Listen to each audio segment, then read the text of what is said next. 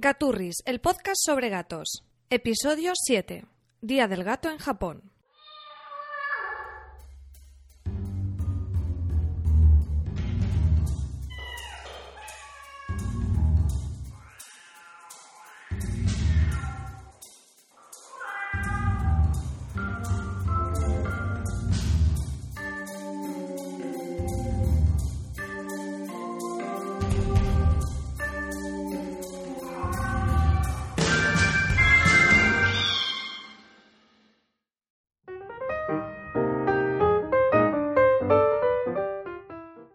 Hola, a todos bienvenidos a este nuevo episodio del podcast de Gaturris.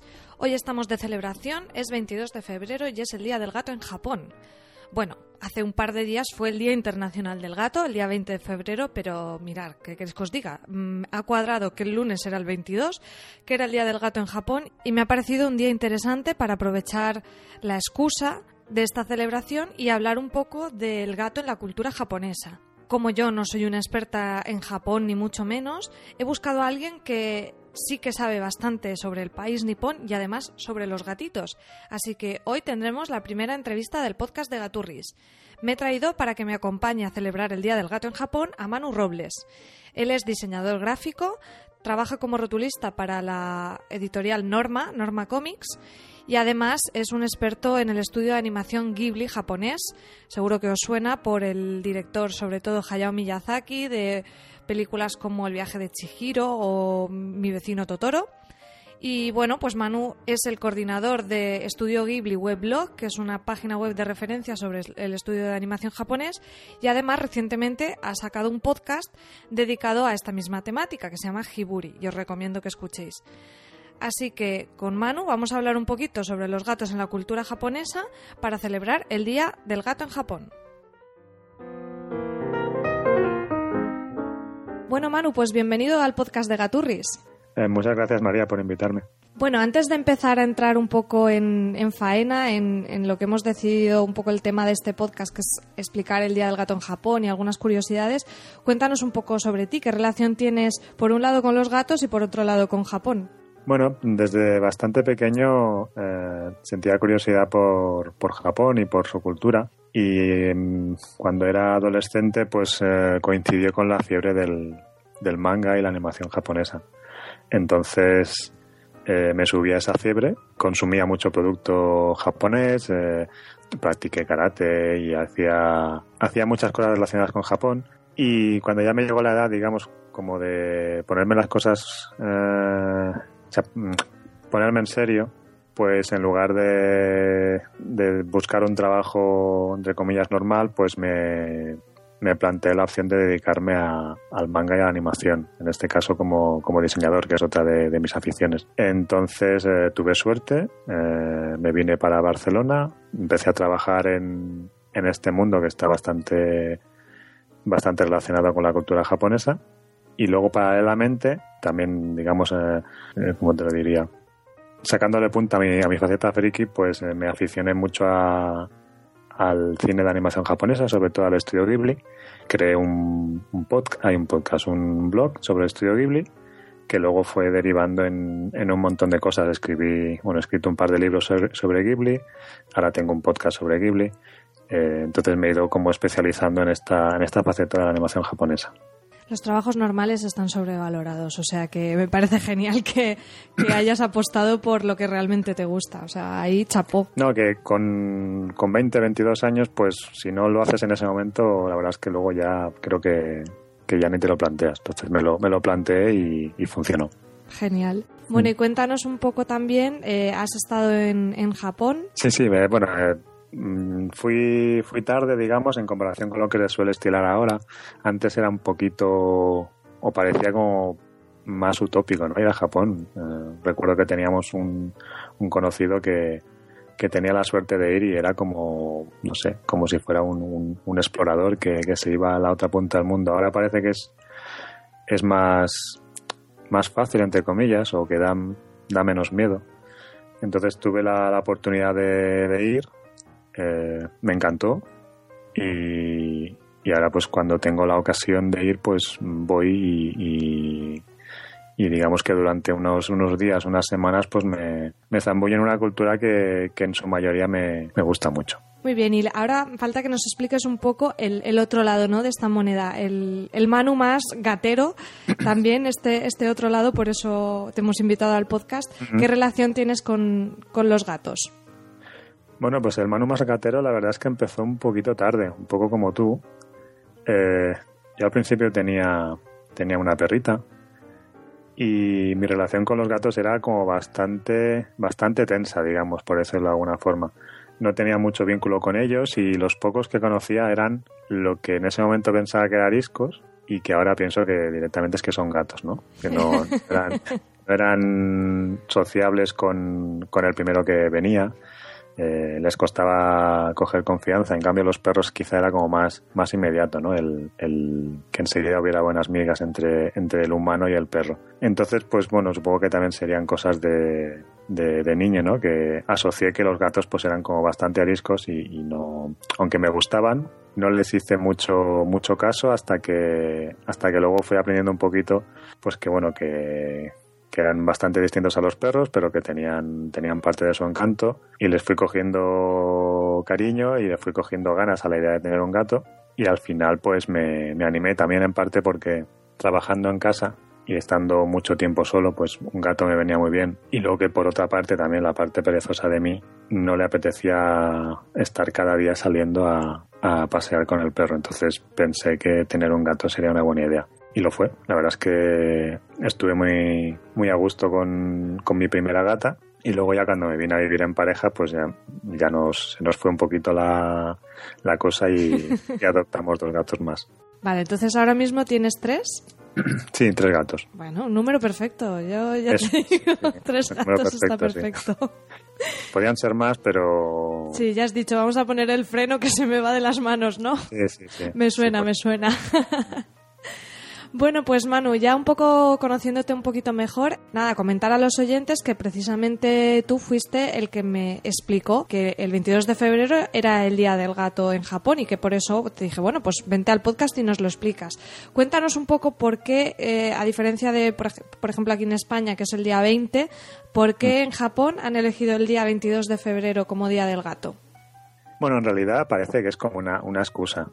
Ahí en Japón gustan mucho los gatos y imagino que a la hora de, buscarle un día que tuviera un mínimo sentido, pues eh, lo asociaron con el número 22. Eh, y eso es así porque en Japón el, el 2 se pronuncia ni. Entonces la, la onomatopeya del gato cuando maulla, en, en, nuestro caso es miau, en la suya es como nia pues eh, sin, sin, pensar mucho en la, en la, lógica dijeron, bueno, pues si el, el gato hace nia, pues eh, el nia nia sería como el, el día, bueno, el, el, 22, ¿sabes? Es, es, como un, es como lo de, lo de Star Wars con el May the Force, Sí, ¿sabes? el May the Force, exacto. Es como una, una excusa para atribuirle un día, un día especial a los gatos. Claro, Aunque, que de hecho es 22 del 2, ¿no? Tres veces. Nia, claro, nia, es el nia, nia, nia. Entonces es como, suena como muy gatuno, pero bueno, podría ser cualquier otro día, pero este como tiene como el como la, la gracia ¿no? de, de, la pronunciación. Pues sí, la verdad que me, resultó muy curioso y además creo que podría ser también interesante en algún episodio recopilar todas estas onomatopeyas que al principio tú te crees que las onomatopeyas de tu idioma son universales y empiezas a ver que, no, que en cada sitio el perro ladra de una manera o el gato maulla de otra y puede ser interesante buscar esto, ¿no? De, ahora ya sabemos en japonés cómo, cómo lo hacen los gaticos. Sí. Bueno, pues eh, cuéntanos un poquito de tu experiencia, de lo que conoces de Japón. Un poco, a mí desde fuera, sin, sin conocerlo demasiado, me da la sensación que si quizá en la cultura occidental eh, hemos sido tradicionalmente mucho más perrunos, incluso, no sé, pensando en animación, yo pienso en animación Disney y, mm. y, siempre el perro es el bueno y incluso los gatos, prácticamente casi todos los que salen en Disney son malos, ¿no? Mm. En Japón o ¿Crees que eso es, mm, es, diferente? ¿Más o menos están igual perro y gato? ¿Cómo, ¿Cómo mm, tienen a los gatos considerados en Japón? Por la experiencia que tengo yo, yo creo que los adoran directamente. O sea, creo que los, los veneran. Porque vas a las tiendas, por ejemplo, he tenido la ocasión de ir en noviembre, diciembre, que es una época muy buena para hacerse con el calendario del año siguiente. Y tú ves que en las librerías tienen la sección de calendarios y dentro de la sección de calendarios está la sección de calendarios de gatos. Qué guay. Entonces tiene ves su ahí, propia estantería, su propio apartado, ¿no? tiene su propio apartado. Luego ves libros, igual que ves canales de YouTube con gatos, pues ves libros de gatos o, o revistas de cómo cuidar a tu gato. En Japón, a pesar de lo que pueda parecer, todavía se sigue tirando mucho de papel, con lo cual hay revistas de prácticamente todo. Entonces creo que es un, es un animal que está muy presente en la, en la cultura japonesa, que si hay un gato en la calle, un gato callejero, pues que enseguida ves a gente que saca el móvil de forma prácticamente instintiva y le hace una foto o se quiere hacer una foto con él o sabes es, un- es un poco como Eso sí es muy sí es curioso. Aquí, vamos, no vamos por la calle ni, ni caso a los gatos. Sí que me da la sensación de que en los últimos años, eh, por internet y todo eso, han empezado a, ser como más entendidos, ¿no? Ir rompiendo un poco esos mitos, pero vamos, nada que ver con lo que me estás contando de, de Japón. A ver, hay de todo. Piensa que también son gatos callejeros y me imagino que mm, tampoco lo pasarán bien, ¿no? O sea, eh, por el tiempo, por, por, por hambre, por, por mil cosas. Pero la sensación que tengo yo es de que allí respetan mucho los animales. O sea, mm, si pueden le dan de comer o le hacen algún cariño alguna, o alguna cosa. Entonces es una sensación muy distinta a la que se puede tener aquí, que a lo mejor aquí pues los gatos están un son un poco más asustadizos por lo que les puede haber pasado, por lo que les puede haber hecho un humano con- concreto. ¿no? Entonces por ese lado creo que es un poco distinto el- la relación entre humanos y gatos. Por el contrario, en Japón es más difícil que la gente o que la mayoría de gente tenga gatos porque pasa mucho tiempo. a gatos domésticos, ¿no? O sea, no, Sí, hay- sí. no tienen tantos gatos en casa, pese a que los adoren, no tienen tantos en casa como cabría esperar. No, porque muchos de ellos están la mayoría la mayor parte del tiempo fuera de casa, ya sea por, por trabajo, ya sea por estudios, pasa mucho tiempo fuera de casa. Entonces, a menos tiene la, la coherencia de no tener un gato, porque claro, un gato en, en casa, eh, si está todo el- si está gran parte del tiempo solo, pues no tiene mucho sentido. A ver, sí que es cierto que está bajo un techo, pero también es cierto que los gatos eh, pueden, bueno, lo dijiste en el último podcast, que pueden llegar a tener depresiones, eh, pueden llegar a pasarlo muy mal. Entonces, por un lado los, los, los veneran y por otro no pueden tener uno en casa. No, pero eso está muy bien lo que dices porque, como, como comentabas, es, es coherente. Si te gusta el animal y crees que no vas a poder responsabilizarte de él, no lo tienes. Porque aquí, quizá con esa comparativa eterna con el perro y el gato, es como, bueno, el gato se cuida solo y lo puedo tener y casi no hacerle ni caso como si fuera una planta y ya va bien. Pues oye, no, si no vas a poder prestarle atención, no lo tengas. Entonces está, es- está muy bien eso, ¿no? Que creo que es que refleja ese respeto que tienen a los animales. Eso está fenomenal. Sí, además, yo, bueno, en mi caso, teniendo tres gatos que son bastante diferentes entre sí, hay algunos que son muy cariñosos y que sí que te requieren bastante a menudo, pero el menos cariñoso que tengo yo, por ejemplo, hay veces que también quiere su, Su dosis. su dosis, ¿no? Quiere, quiere que le prestes atención. Con lo cual, los gatos sí que son un poco más independientes porque no tienes que sacarles a pasear, le dejas la comida y el agua y más o menos ya se espabilan, le dejas la arena y ya, ya lo tienen más o menos todo, pero a veces quieren compañía porque están acostumbrados o porque simplemente pues porque quieren, ¿no? Entonces, digamos que lo mejor es darles a ellos la opción de que te pidan o no la compañía, no, no dejarles solo todo el día en casa porque entonces ya no tienen opción. Por esa parte sí que sí que demuestran bastante coherencia y respeto por el animal. Me comentabas también en, en los correos que hemos intercambiado para preparar la entrevista una especie de invento japonés que han, han creado para suplir precisamente a lo mejor el no poder tener los gatos en casa, que son los cat café, que de hecho en España desde hace unos años también tenemos algunos. Explícanos un poquito para los que no conozcan un poco este, este invento, en qué consisten los cat café y además creo que mm, personalmente has tenido la experiencia cuando has estado en Japón de visitar alguno de estos cafés. Mm, Sí, Eh, bueno, el Cat Café básicamente es, es la, la búsqueda de un negocio que trata de suplir la, necesidad que tienen algunos japoneses de estar en contacto con gatos, pero no tener más vínculo que ese, porque no puedan, porque a lo mejor sus padres no dejan, porque esto tampoco te lo he dicho antes, pero hay pisos en los que no se pueden tener gatos o no se pueden tener animales. Con lo cual, por mucho que te guste y por mucho que puedas, a lo mejor el, el, eh, si es un piso de alquiler y no te deja tener animales, tampoco puedes. Entonces, el Cat Café es la excusa. Es una, es una cafetería más o menos grande. Yo he tenido la ocasión de ir a dos. Una es es de un tamaño mediano, pero la otra que estaba en un barrio de, Tokio que se llama Shinjuku era de dos pisos. Ostras, qué pesada. sí, sí, eran dos pisos. gatuna. Sí, sí, eran dos pisos. Eh, entonces eran como eh, grandes superficies con un montón de rascadores y cojines y, juguetes para gatos. Y a veces también en este que te digo de los dos pisos había una sala cerrada que era por si tú querías comer algo, porque también te daban la opción de, de, beber algo, comer algo. Eh, entonces, en la sala cerrada lo que, lo, que, lo que conseguían era que el animal no te comiera nada de tu plato. Por ejemplo, yo me pedí un pastel de chocolate, me imagino que, que, no será lo más adecuado para un, para un gato. Entonces, si el gato se pone ahí a lamer eh, los restos del, del, pastel, pues seguramente no le, no le siente bien. Para los gatos también hay una opción, a menos en este que te digo de los, de los dos pisos, te vendían por una cantidad, no sé si eran 300 o 400 yens, te vendían un, un tupper con pollo. Entonces, cuando tú compras ese tupper, los gatos se hacían amigos tuyos al instante. Rápido, rápido. Claro. Entonces tú ibas con el tupper, te ibas a sentar y, veías que tenías una, una, rista de gatos que te, que te adoraban. Entonces tú les ibas dando comida y era una forma de controlar qué le dabas de comer. Porque igual el gato pues podía tener hambre pero no podía comer cualquier cosa. También en ese aspecto lo tienen bastante, bastante claro los japoneses. No, no es un sitio donde vas a estar con el gato y le vas a hacer lo que quieras, sino que los cuidan, los peinan, los, digamos que no es, no es tanto un, un sitio de exhibición, sino un sitio donde tú te, te, puedes tomar algo y estar con un gato y a lo mejor pues si tienes suerte pues un gato se te pone encima, lo acaricias y digamos que es como tu dosis de, de gato. Y el tipo de gente que va allí es muy variada, va gente en grupo, va gente sola. Allí en Japón, ¿qué perfil diríamos que va a este tipo de, sitios? Y, también, por otro lado, si son muy comunes, o quiero decir, si hay en varios barrios o es algo que tienes que ir como a un sitio muy concreto. ¿Cómo descendido está lo de los cat café allí? Bueno, con respecto al, tipo de gente que va, yo lo que me he encontrado eh, han sido sobre todo chicas jovencitas, digamos, no sé. Es que en, en, Japón, o sea, para acertar con la edad de una jovencita japonesa es muy complicado. Es complicado.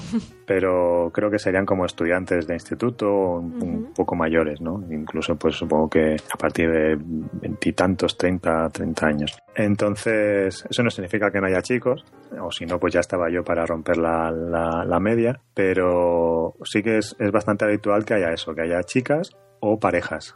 A lo mejor, pues bueno. Van ahí a pasar la tarde un poco. Una pareja que, les gustan los gatos, se llevan ahí el camarón, porque también eso es una cosa muy japonesa, llevarse la pedazo de cámara. Hablo de reflex, o sea, hablo de unas cámaras descomunales que hacen fotos y no sé, supongo que luego las subirán a, a las redes sociales o se las quedarán. Ese es el perfil que no significa que, pueda haber otra gente, ¿no? Pero lo que de las veces que he ido yo, lo que me he encontrado ha sido eso. La otra pregunta era, perdona. ¿Cómo descendidos están? Si ah, solo hay en algún sitio en concreto, en algunos barrios, no sé, muy modernos o muy específicos, o más o menos se puede encontrar en bastantes zonas. Es habitual encontrarlos, tampoco es que sea como en España los bares, ¿no? Vale, no, es, no es algo así, pero mm, yo fui a uno que estaba a las afueras de Tokio, así bastante pequeñito y bastante bastante acogedor. Y este que te digo de, de Shinjuku de dos pisos estaba en un barrio que a priori no, no debería ser para gatos, entre comillas, porque el Shinjuku es como el, el barrio así como, entre comillas, más peligroso de, Tokio, ¿no? Donde están las, las mafias y todo eso. Pero tampoco pienses que es un barrio chungo. O sea, simplemente es, es donde están las mafias, pero las mafias van a su, a su rollo y ya está. Entonces sí que se pueden encontrar en distintos sitios. Lo que ha pasado también es que eso se ha ido expandiendo. Hay cat cafés de, más animales. Pero en este caso yo creo que ya es más por la experiencia, no tanto por suplir una, necesidad. Porque yo, por ejemplo, fui a uno que era de, de búhos. Ostras. Entonces eso ya no es porque alguien quiera Tenga tener muchas ganas de estar con búhos, sino por la curiosidad de... La curiosidad de ver. Y además hay búhos que son pequeñitos, pequeñitos, como ese corto de, de Pixar, ¿sabes? Ese de los pajaritos.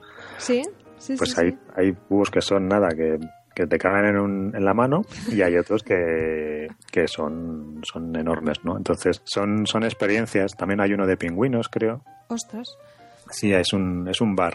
ahí sí que tienen que ir adultos, pero es un bar en el que, en el que hay pingüinos. Ese no he tenido la ocasión de ir, pero podría ser curioso. Y había también de conejos. El conejo en Japón es, es un animal de compañía, no es alimento, digamos. No sé cómo, cómo lo verán el ir a la carnicería de aquí y Pues ver conejos. Les espantará, yo creo. Supongo que será, será un poquito chocante, ¿no? Pero Bueno, ahí sí aquí, que... aquí en España hay mucha gente que precisamente el conejo, o sea, que no comen conejo por eso, porque aquí Mm. no es lo más común del mundo, pero sí que hay gente que ha tenido o los conejos de Indias o todo eso como mascota, entonces, claro, luego Ya. no, no quieren un conejo en la paella. Claro, pues allí digamos que han ido lo han ido ampliando un poco el, el negocio, pero ya no tanto, ya, ya más por la experiencia de, de tener un, un búho o tener a- un animal así más exótico eh, cerca. Muy bien, me comentabas también eh, sobre el tema de los cat café. Mm, O sea, habíamos hablado de que aquí en España había algunos, los que yo conozco, no, no- no he tenido la oportunidad de visitarlos, pero es un poquito cómo funcionan. Y tienen a los gatos en adopción también. Es una especie de, de punto de encuentro entre gatos que rescatan y, y que luego pueden darse en adopción. ¿Allí es así o los cat café tienen, como si dijéramos, su grupo de gatos fijos que están allí y ya está? A los que he ido yo también tengo la, la pega de que no sé japonés.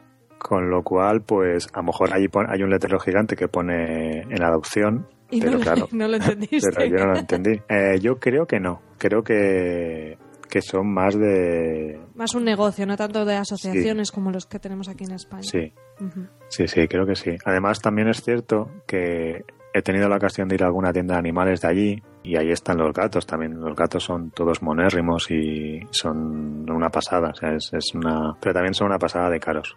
Ya. Eh, entonces, no sé... mucho, eh, o sea, los gatos muy de raza, todo Sí. esto. Sí, sí, pero caros, caros, ¿eh? O sea, muy caros. Entonces, no sé muy bien cómo va el tema de la, de la adopción. Porque, claro, se supone que la adopción, a ver, también puedes adoptar un gato, un gato así de raza, pero en principio suelen ser, suelen ser gatos mm, lo que nosotros conocemos como europeo, pero no sé muy bien si, si allí se estira eso o lo que hacen es comprarse un gato, un gato chulo de estos así más de, de raza. Entonces creo que en, la, en las dos que he tenido la ocasión de ir yo, creo que no se adoptaba o no, no ofrecían ese servicio. Lo que no sé luego es si ellos, si tú hablas con ellos, te facilitan el que vayas a adoptar un gato a alguna protectora o algún. Sí, como punto a lo mejor de conexión, quizá, aunque no sean los propios gatos que tienen allí. Otra cosa que también hemos, hemos visto y nos ha llegado a, Occidente son los Maneki Neko, que también tenemos la versión china y son estos gatos de la suerte. ¿Has visto tú cuando has estado allí que es un producto que se vende mucho? ¿De dónde viene? Cuéntanos un poquito esto del Maneki Neko, cómo funciona. Hmm. En Japón son extremadamente supersticiosos.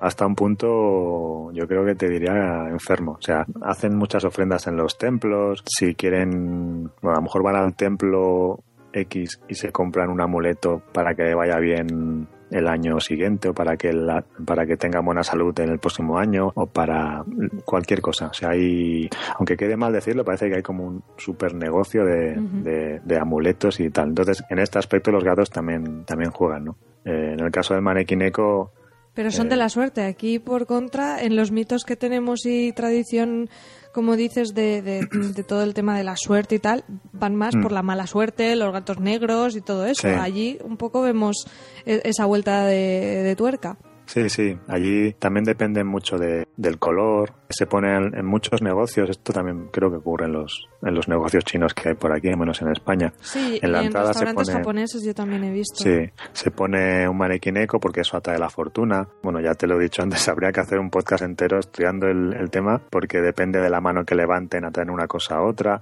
dependen del color que tengan los gatos, pues son para un tema o para otro. Ya te digo, son yo que no soy muy muy crédulo en estas cosas, yo creo que son son más productos de superstición que se han ido expandiendo y que en Japón también tienen tienen mucho mucho tirón y que ha llegado aquí. Pues sí, yo creo que, que podremos investigarlo y hacer un monográfico específico porque la verdad que hay, hay un montón, blancos, dorados, de mil clases y, y es bastante curioso. Además, lo que dices de los negocios me recuerda un poco el San Pancracio que hay en los bares aquí en España, pues ahí el manequineco.